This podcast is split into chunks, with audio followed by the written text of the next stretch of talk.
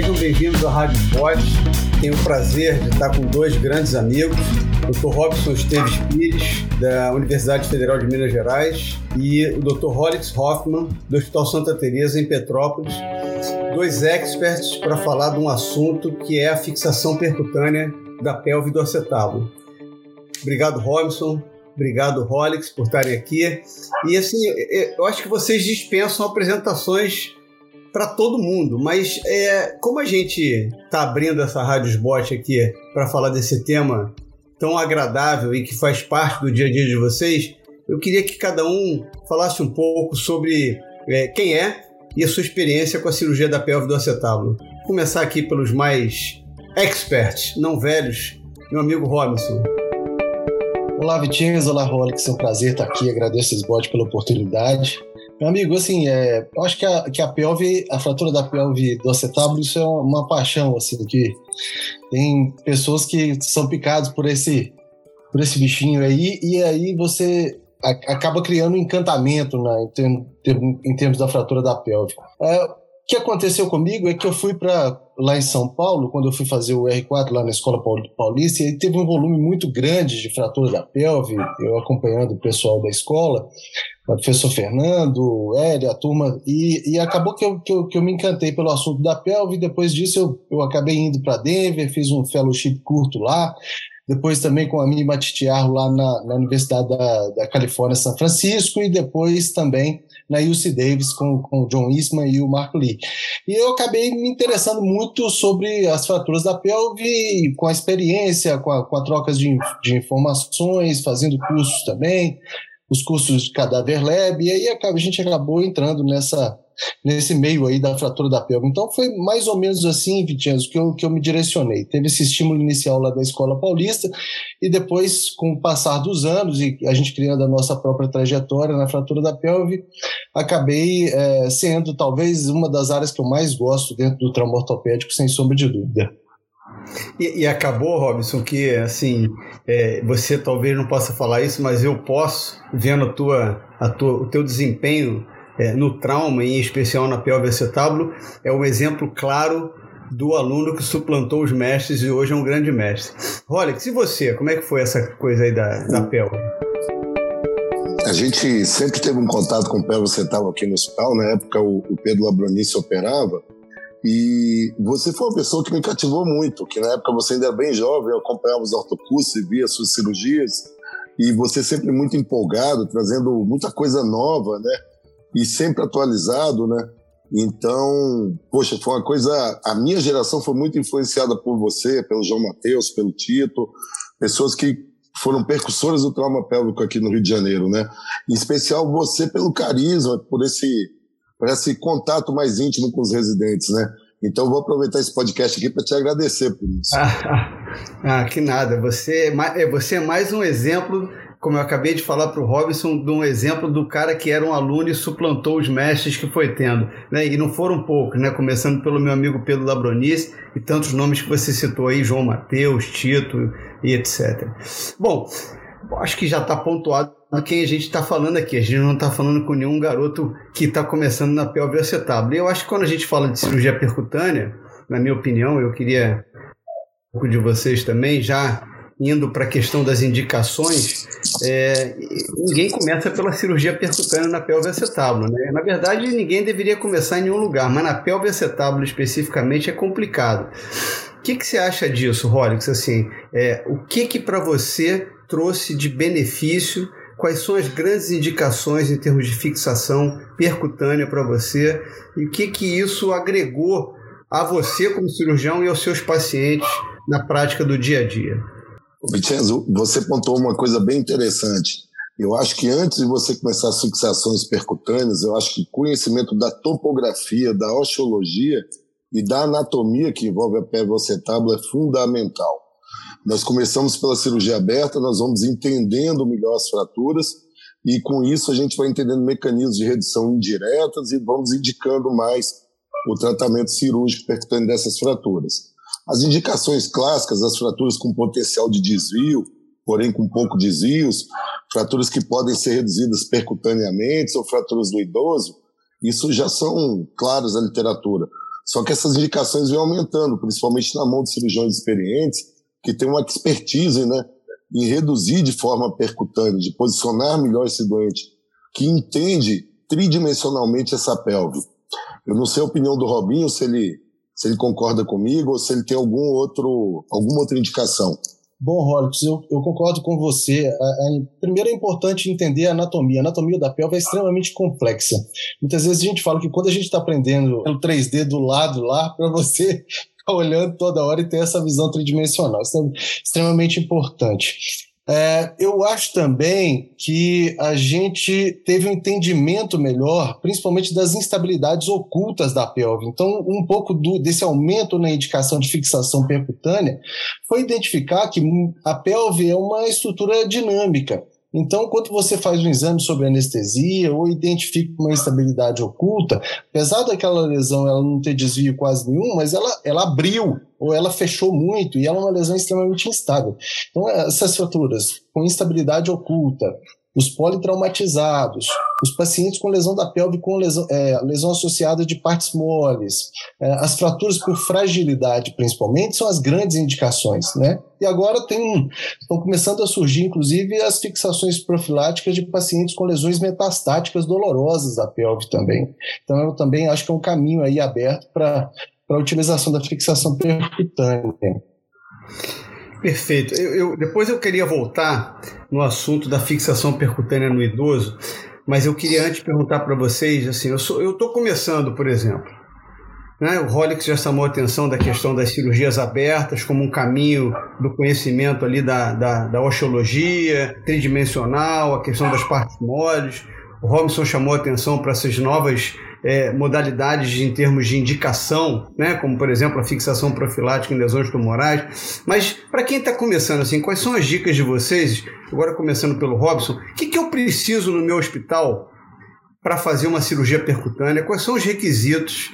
E o que, que eu preciso em termos de treinamento? Né? Qual é a sua sugestão, e a do Rolex depois, para que eu possa seguir esse caminho da cirurgia da pelve do acetábulo e fechando cada vez mais o meu buraco da fechadura e fazendo percutâneo.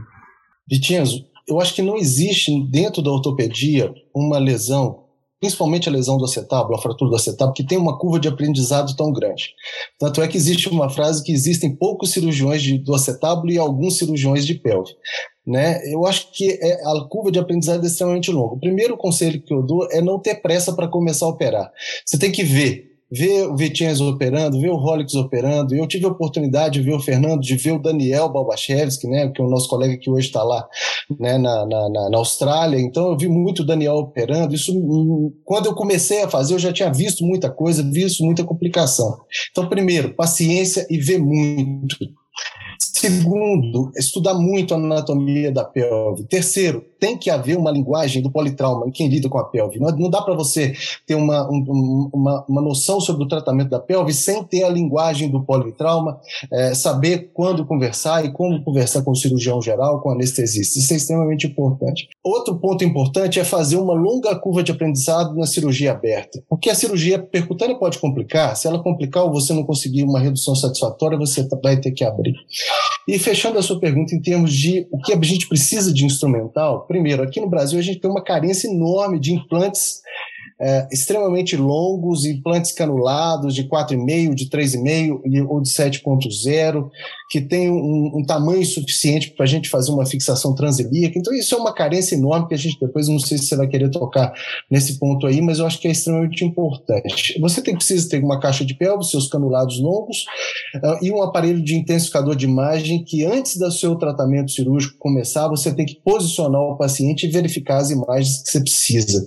E para cada corredor de segurança, você tem uma incidência radiográfica, né? uma incidência fluoroscópica. É extremamente importante identificar bem qual é a incidência que você vai utilizar para fazer aquela fixação percutânea. Isso é extremamente importante. E em termos de intensificador de imagens, se você tiver hoje, por exemplo, dentro do, do hospital, a gente tem um, um intensificador com imagem 3D. Isso aumentou muito a segurança do procedimento, posição correta, isso é extremamente importante. Perfeito. Rolex, é, é, eu queria que você falasse um pouco sobre essa questão dos, dos, dos requisitos mas, é, mas já extrapolasse um pouco, corresse um pouco a tua resposta para falar assim, quais são os limites? Quer dizer, eu, a gente está falando aqui o que, que eu preciso para operar, como eu vou operar, mas eu queria que você falasse também um pouco dos limites. Depois a gente volta no Robson para falar um pouco dos corredores. Vitinho, eu, eu, vou fazer dois adentros aqui. Primeiro, nosso querido Baba, né, que ele tocou muito bem, que foi embora, uma pessoa muito querida.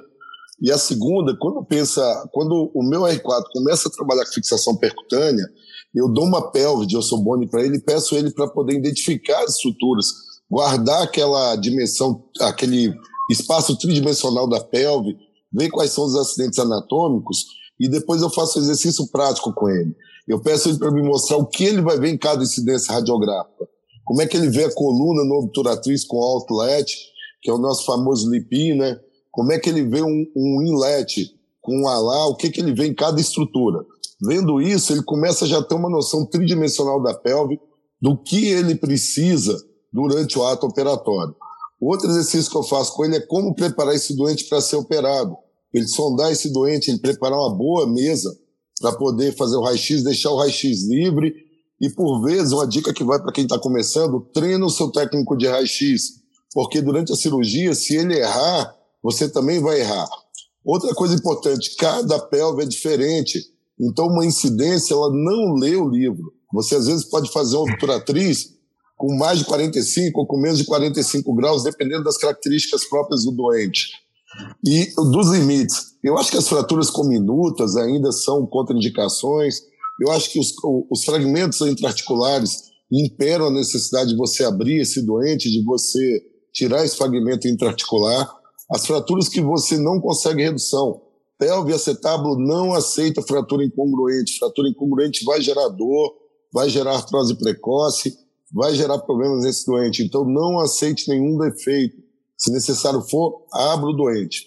Uma outra situação interessante são aqueles doentes com muito acúmulo de sangue intraabdominal. Por vezes, eu até preconizo fazer um pequeno fanicil, mesmo que você vá fixar com parafusos, para tirar um pouquinho daquele sangue, para diminuir o risco de você fazer alguma eminência de síndrome, é, é, é, síndrome compartimental intraabdominal. Então, é, no caso agudo, que é um caso que a gente pega muito e que às vezes a gente lança a mão no politraumatizado agudo, de fazer a fixação percutânea, um limite interessante é que às vezes você já fez uma monografia nesse doente e às vezes o contraste atrapalha fazer as incidências. Então tudo isso tem que ser muito bem pesado. Perfeito, perfeito. É, é, a, a, gente até teve agora na semana passada, Robson, a gente estava junto num evento, Rolex e eu, da Sociedade de Quadril, e a gente discutiu muito essa questão do corredor e entre os experts existe divergência de corredores em associação de imagem para ver qual corredor tal, tal, tal. Mas eu queria que você falasse uma coisinha sobre as armadilhas, Robson. O que, que eu, como cirurgião, que vou começar a me aventurar na cirurgia percutânea da pelve do acetábulo, preciso saber de armadilha? O que, que eu posso cair na cilada, assim? Existe, armadilha, existe alguma armadilha que chame a atenção, assim? Existe, Vitinho. Eu acho que a principal armadilha é identificar o que o Rolex falou aí da, da osteologia normal da pelve. Hoje a gente tem uma identificação de que mais da metade da população tem algum grau de dismorfismo, principalmente dos elementos posteriores, né, sacrais. Então, essa é uma armadilha que quem está começando, se não tiver antenado para a possibilidade de um dismorfismo sacral, fatalmente você vai posicionar o seu parafuso no in, out-in ou, ou intraforaminal isso é uma armadilha assim é extremamente frequente. E até os corredores mais fáceis, né? Por exemplo, o corredor é, supraacetabular, o corredor do ramo superior do pubis, que a gente usa com muita frequência para fixação percutânea, você tem que identificar qual que é a parte que está fraturada, em que zona que ele está fraturado e, e, o que, que você vai ter é, de diâmetro interluminal, né? Porque eh, já tem estudos mostrando que ele começa a circular, depois ele vai para ovalado, depois ele fica elíptico. Então você não adianta você falar, ah, não, eu vou botar um parafuso 7.0 aqui. De repente ele está lá supracetabular, né? Em cima do acetábulo ele está bem, mas a hora que ele vem para frente do, do ramo superior do pubis, ele explode o, o, o pubis. Eu acho que essas armadilhas aí elas estão muito relacionadas com a anatomia e com a aquisição de imagem é, errônea para você fazer determinada fixação. É, não adianta você ir, ah, agora vou misturando a inlet com a, a, a LAR e obturatriz. Não, você tem que saber. Para isso eu preciso disso, para isso eu preciso daquilo, porque senão demanda muito tempo, muita exposição à radiação e principalmente fazer todo esse set de imagem né, é, antes de começar a cirurgia. Se não tiver com, com Planejar, a imagem né? toda mostrando nesse momento, aí a gente tem, vai ter problema fatalmente. Ou seja, planejar, né? Planejar a nossa cirurgia é, e, e, essa questão do, do, do, ramo da coluna anterior, né, do corredor da coluna anterior, no sexo feminino, então, isso é crítico, né? Porque comprovadamente é bem mais fino do que no sexo masculino. Falando de corredor, Rolex, eu não sei se você quiser, obviamente, acrescentar alguma coisa das armadilhas, vamos lá, mas já falando de corredor, eu queria que você falasse pra gente, assim, não todos os corredores, né? Porque isso aí, quem as pessoas vão ter que, na verdade, dar uma lida e tal, entender e, e, e falar um pouco assim, eu utilizo mais esse corredor, aquele, aquele ali, e como é que você faz para posicionar o paciente e encontrar o trajeto do parafuso nesse corredor? É, professor Vincenzo, a gente hoje em dia usa todos os corredores de acordo com a necessidade. Claro que às vezes você vai ter que fazer pequenas incisões para reduzir essa fratura. Uma fratura, por exemplo, de coluna anterior, de rama, às vezes eu faço um pequeno fanichiozinho de um centímetro, onde eu posso entrar com uma pinça que eu possa manipular essa coluna para reduzir. Ou até, às vezes, com parafuso retrógrado, você faz próxima asa do ilíaco e entra para entrar com uma pinça assimétrica para reduzir. É, coisas importantes. Eu tenho que entender os meus parâmetros radiográficos, eu tenho que saber se meu raio-x está bem feito. Então, por exemplo, é, eu quero fazer uma fixação do, do sacro. Eu tenho que ver no inlet todas as minhas vértebras sacrais sobrepostas. No outlet, eu tenho que ver o meu forame bem redondinho, bem circular. No meu corredor anterior, eu vou ter que vou entrar com uma incidência obturatriz com outlet. Com isso, eu consigo ver bem o meu corredor anterior e vou ver se meu pino está saindo superior ou inferior. É, nós tivemos uma discussão lá no, no curso sobre a necessidade para ver se meu pino está sendo intrapélvico ou extrapélvico, e alguns artigos traz que só um inlet já te permite ver isso. Mas eu encontrei artigos também de, defendendo você fazer um inlet associado a um alar também. Mas essa incidência em inlet com alar me permite visualizar melhor o corredor posterior, principalmente quando eu faço essa fixação. Ainda sobre o corredor anterior, eu posso fazer de forma retrógrada então, eu vou entrar pela síntese pública.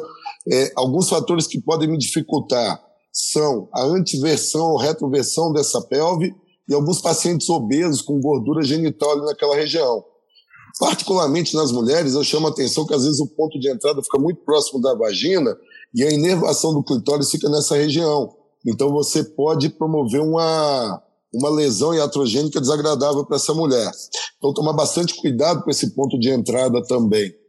É, no parafuso retrógrado, eu pego como referência quase sempre a cristilia cântaro superior, paciente de decúbito dorsal, claro, traçando uma linha e se encontrando com a linha é, horizontal do, do fêmur. Ao contrário do que a gente faz na sacrilia, que a gente posterioriza e joga um pouquinho mais cranial, nesse parafuso eu faço exatamente no cruzamento dessas linhas. E uma coisa que eu sempre chamo atenção, tenha noção da topografia. Veja para onde está o seu pubis quando você vai fazer esse parafuso retrógrado, porque senão você tem uma tendência de colocar esse parafuso para mais anterior ou posterior. No parafuso posterior, eu, como te falei, eu me inspirei muito em você em algumas coisas, eu via você fazendo. Então, eu costumo fazer com paciente de decúbito dorsal, só que além de fletir 90 graus o quadril, eu abduzo ele nos 30 graus, relaxando o meu músculo. É, no começo eu fazia com paciente de decúbito lateral, eu achava mais fácil, mas eu vi você fazendo, vi que deu certo, e esse parafuso retrógrado eu faço dessa forma. Nas fraturas em dupla coluna, por exemplo, que às vezes a gente precisa fazer uma fixação por intrapélvico, a gente usa os parâmetros básicos para entrar no interior dessa bacia. Robson, você, você acabou de ter um artigo publicado agora que muito gentilmente você me, me brindou a oportunidade de estar junto, é, falando de uma técnica que ela é totalmente demandante. Eu queria que se você pudesse falar um pouquinho sobre a colocação do parafuso anterógrado que vai da coluna anterior da janela lateral do ilho inguinal para o isquio. Quais são os detalhes técnicos desse parafuso? Como é que, para que, que ele serve? Né? Quais são as grandes indicações? falar um pouco sobre esse parafuso especificamente. Bom, Vitinho, essa pergunta é muito interessante, porque a gente sempre pensou, né, a grande maioria dos estudos, na fixação da coluna posterior do acetábulo de forma retrógrada.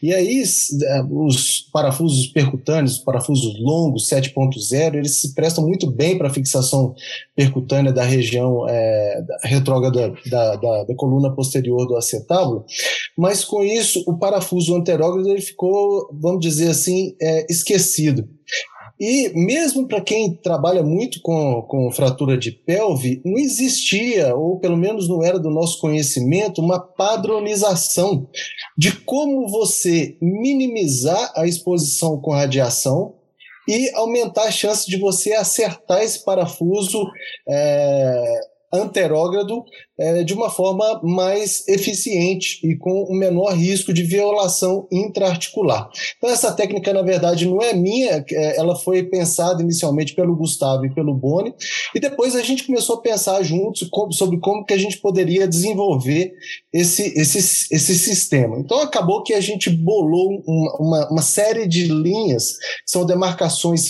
fluoroscópicas baseadas em imagens fluoroscópicas intraoperatórias, e com a com a descrição dessas linhas, e, e, e são é, bolas e linhas que a gente de, determinou, é, isso fica muito mais claro quando a gente está vendo as imagens. É difícil de eu explicar para vocês esses parâmetros assim, mas a gente fez um, um, uma técnica dividida em quatro passos, em que você começa a desenhar essas linhas intraoperatoriamente na pelve e você consegue tomar um corredor de segurança para fazer a fixação do parafuso anterógrado.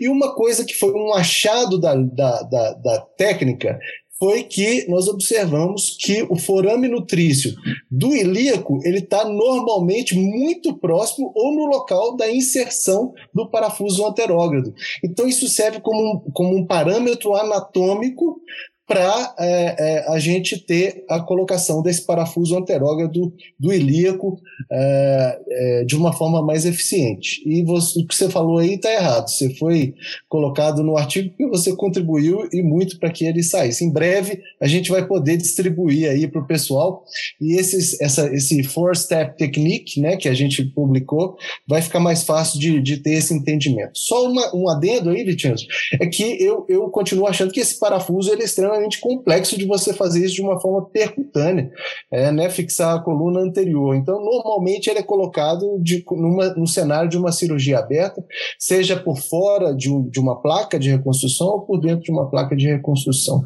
Obrigado aí pela sua pergunta.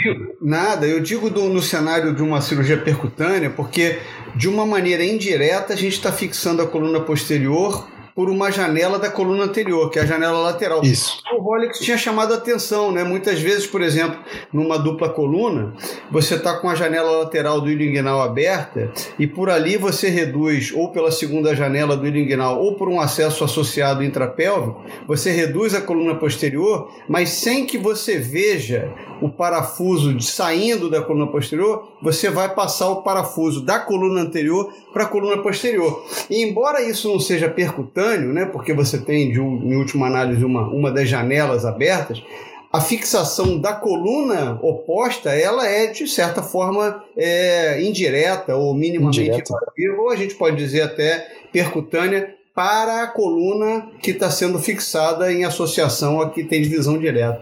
É, eu queria, eu queria, a gente está quase no tempo, eu queria é, é, pedir para vocês, para a gente perder aqui os cinco minutinhos, ou ganhar uns cinco minutinhos, para a gente falar especificamente do paciente geriatra.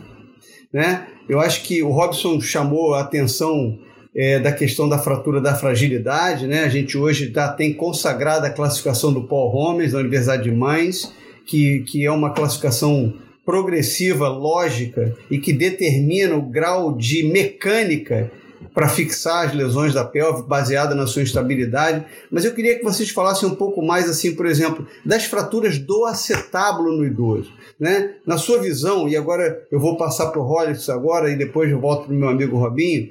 Na sua visão, Rollins, e depois Robinson, é, quais são os limites para a gente falar assim, olha, esse paciente aqui eu consigo reconstruir, esse paciente aqui eu não consigo reconstruir mas eu não quero fazer uma prótese primária e talvez eu consiga fazer alguma coisa percutânea. E o que, que eu posso? É por aí, né? Eu queria ouvir um pouco a sua opinião sobre a fixação percutânea na fratura do paciente geriátrico, fratura do acetábulo. Porque a fratura da pelve, eu acho que isso já está bem encaminhado, mas o, o, o acetábulo do paciente velho, a gente é, é uma caixa de surpresa. Um tenta montar, o outro fala que tem que fazer uma prótese primária, o outro deixa deitado o velhinho até que aquilo forme osso e aí faz uma prótese com todas as complicações inerentes a um paciente acamado. Eu queria ouvir a tua opinião e depois a do Robson, por favor.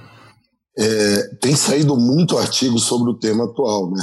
Muita fratura que a gente não operava, hoje a gente tem operado no idoso, principalmente no anel pélvico, né?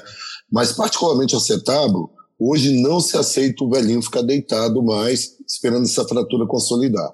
A gente já sabe as consequências disso. Escara, pneumonia e um índice altíssimo de óbito.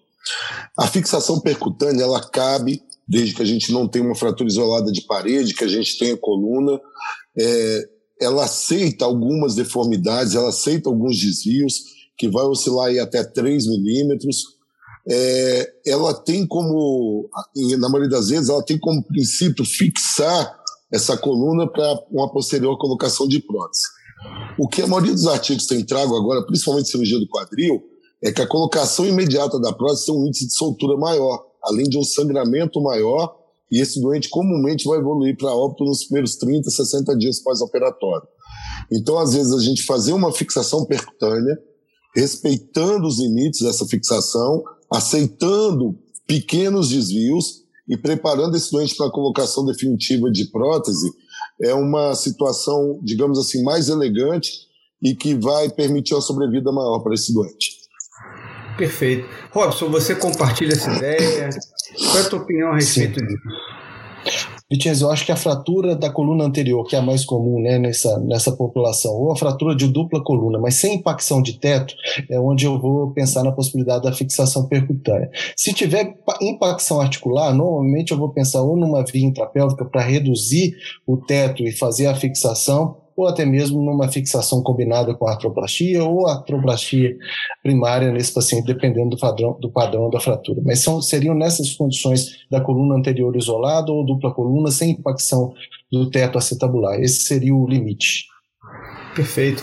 Eu acho, eu acho que, Rolis, já te passo a palavra só para resumir. Eu acho que o que você quis dizer e que, eu, que é importante, e eu, e eu comungo exatamente essa ideia, é que é, eventualmente, a gente no paciente geriátrico de baixa demanda, em que não necessariamente tem uma expectativa de vida ruim, mas é um paciente de baixa demanda, ou seja, ele não é um paciente deambulador comunitário, é, você tem um espaço para tentar nesses padrões mais comuns. O Robson chamou a atenção a coluna anterior, a anterior com transversa posterior, ou eventualmente uma dupla coluna com algum grau de, de, de é, variação. É, fazer uma redução da coluna anterior, aceitando eventualmente até um, um, uma redução não anatômica, né, por assim dizer, mas a cabeça tem que estar congruente, ou seja, a cabeça tem que estar embaixo do teto. Eu acho que a questão da congruência é fundamental porque é o que vai dar um pouco mais de longevidade a esse quadril de um paciente que não o solicita tão largamente como solicitou em anos anteriores. Rolix, só, só quis pontuar isso porque a questão da. A gente às vezes leva muito em consideração a anatomia da redução né, e tal, que talvez no idoso não seja tão relevante, mas a congruência sempre é sempre relevante. Você, por favor, desculpa eu te, te atrapalhar. Não, não, não. A colocação é exatamente essa. Às vezes é melhor você aceitar uma certa deformidade mas fazer uma fixação percutânea, sentar esse idoso no outro dia fora do leito, preparar ele quando ele estiver clinicamente preparado para a cirurgia definitiva. É, ressalto o seguinte: as cirurgias com indicação de tratamento aberto no idoso continuam sendo cirurgias com indicação de tratamento aberto, tá? E as percutâneas, você vai aceitar algumas deformidades, mas não vai exagerar nisso, porque senão você pode ter uma pseudoartrose dessa fratura também, o que vai dificultar a colocação posterior da tua prótese também. Perfeito. Eu queria fazer só mais uma colocação, porque eu acho que a gente daqui a pouco está no tempo e eu queria deixar um tempinho para vocês fazerem as ponderações finais. Mas eu queria manter o assunto do velhinho, queria manter o assunto do idoso. Mas agora eu quero falar das fraturas da pelve, mas aí extrapolando um pouco para o paciente também mais de meia idade. A fratura por compressão lateral, no seu estágio inicial, seu estágio 1, né? É, que é aquele paciente, para o idoso então é, é, sempre, o paciente chega a se encaminhar na emergência, aí a gente já bota a mão na cabeça e fala, Ih, fratura do colo do fêmur, ou fratura trocantélio. Aí radiografa, acha aquela fratura do ramo, né? Esquece de procurar a fratura lá atrás do saco por compressão, né? Por impacção da ala sacral. E aí chega para o familiar e fala: Olha, deu sorte, hein? Não quebrou o colo do fêmur, não, hein? E aí vai para casa, aí o paciente vai com dor, com uma subanalgesia, não deambula, porque a recomendação é não deambular, faz é, medicação preventiva anticoagulante, aí esse paciente fica acamado, faz infecção urinária, faz uma série de complicações pulmonares, eventualmente o paciente desorienta. Qual é o pensamento de vocês nesses pacientes da fixação percutânea? Se sim, quando fazer e como fazer? Agora eu vou começar pelo meu amigo Robinho. Vitinho, você tocou num ponto extremamente importante. Primeiro, identificar que radiografia não é o exame adequado para avaliar isso. 50% dessas lesões pseudo-anteriores, elas têm um componente posterior que tem que ser identificado. Segundo lugar, identificar que essa instabilidade ela pode ser uma instabilidade oculta. A radiografia é um exame estático. Mas o paciente tem uma lesão que deve ser analisada do ponto de vista é, é, que não é o estático, do ponto de vista dinâmico. Terceiro ponto extremamente importante é saber que essas lesões, que eventualmente são inocentes, são lesões anteriores, elas podem progredir do tipo 1 para o tipo 3 para o tipo 4 de Paul Holmes em 15 a 20% dos casos. E isso está linkado com a piora súbita do quadro álgico.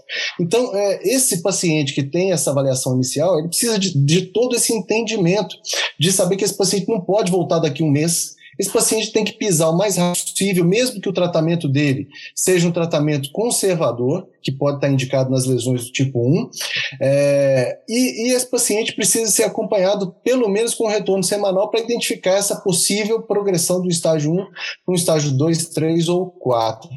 Então é o seguinte: se o paciente não está conseguindo deambular até depois de três dias, é, pelo menos com uma carga parcial, ou ele não tem a sua dor controlada na primeira semana, para mim ele já tem uma indicação de fixação da fratura. Tem até a regra dos passos lá, né, que o pessoal de Denver fez, se ele não conseguir dar tantos passos dentro dessa primeira semana, mas eu acho que esse controle álgico, análise das comorbidades, do risco-benefício, isso é extremamente importante para a gente identificar. Há uma tendência natural do pêndulo hoje de fixação da maioria das fraturas, mas a gente tem que identificar também, Vitinho, que, como eu falei para você, muitas vezes os nossos implantes não são tão adequados para essas fixações e, eventualmente, a gente tem complicações de migrações, de uma estabilidade que não é o que a gente queria na fixação dessas fraturas. Eu não sei se eu te respondi. Não, se tiver mais alguma coisa. Respondeu perfeito, perfeitamente. Rolix, eu, eu, assim, é, eu vou te passar a palavra, até para você ponderar sobre isso, mas é, tocando um último assunto que é, é a fixação do elemento posterior numa fratura em compressão lateral no paciente jovem. Quando a gente, eu pelo menos, sou mais velho que vocês, eu era residente, o tratamento era não fazer nada, porque o paciente ele tinha uma fratura por compressão lateral, eventualmente, ou uma fratura por compressão anteroposterior estágio 1, eventualmente a gente botava ali uma placa na sínfise, no componente anterior, e não fazia nada lá atrás. Então, assim, eu queria que você ponderasse em respeito ao velhinho lá com a fratura é, do ramo, e que normalmente tem uma fratura do elemento posterior, mas também falasse agora desse paciente da compressão anteroposterior, que você fixa na frente se você fixa atrás ou não, por quê e como. Bom, vamos lá. O velhinho, é, eu acho que a regra é essa. Se ele ficar em pé, se ele andar, se ele conseguir sentar, a gente pode tratar de forma conservadora. Lembrando sempre que a pelve é um arco, então não tem que olhar só a fratura anterior, tem que ver se tem outro ponto de fratura também. Então a gente tem operado cada vez mais esses velhinhos e temos visto muita pseudartrose também de pacientes que não operaram e de forma dolorosa. E você pegar um velhinho desse que está três, quatro meses sem andar, sarcopênico, para você reabilitar ele depois é muito pior. É, eu não entendi bem sua pergunta. Compressão antero-posterior ou lateral? Não, não, agora eu vou falando da compressão antero-posterior. O paciente Perfeito. que você vai abordar na frente tem uma compressão antero-posterior estágio 2, por exemplo, né? É, fixa atrás ou não fixa? Se fixa, por que e como? Eu fixo, fixo sim. É, além da placa anterior, eu fixo posterior.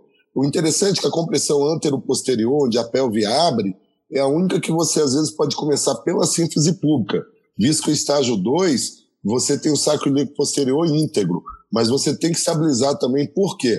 60% da tua carga passa pela sacro ilíaca.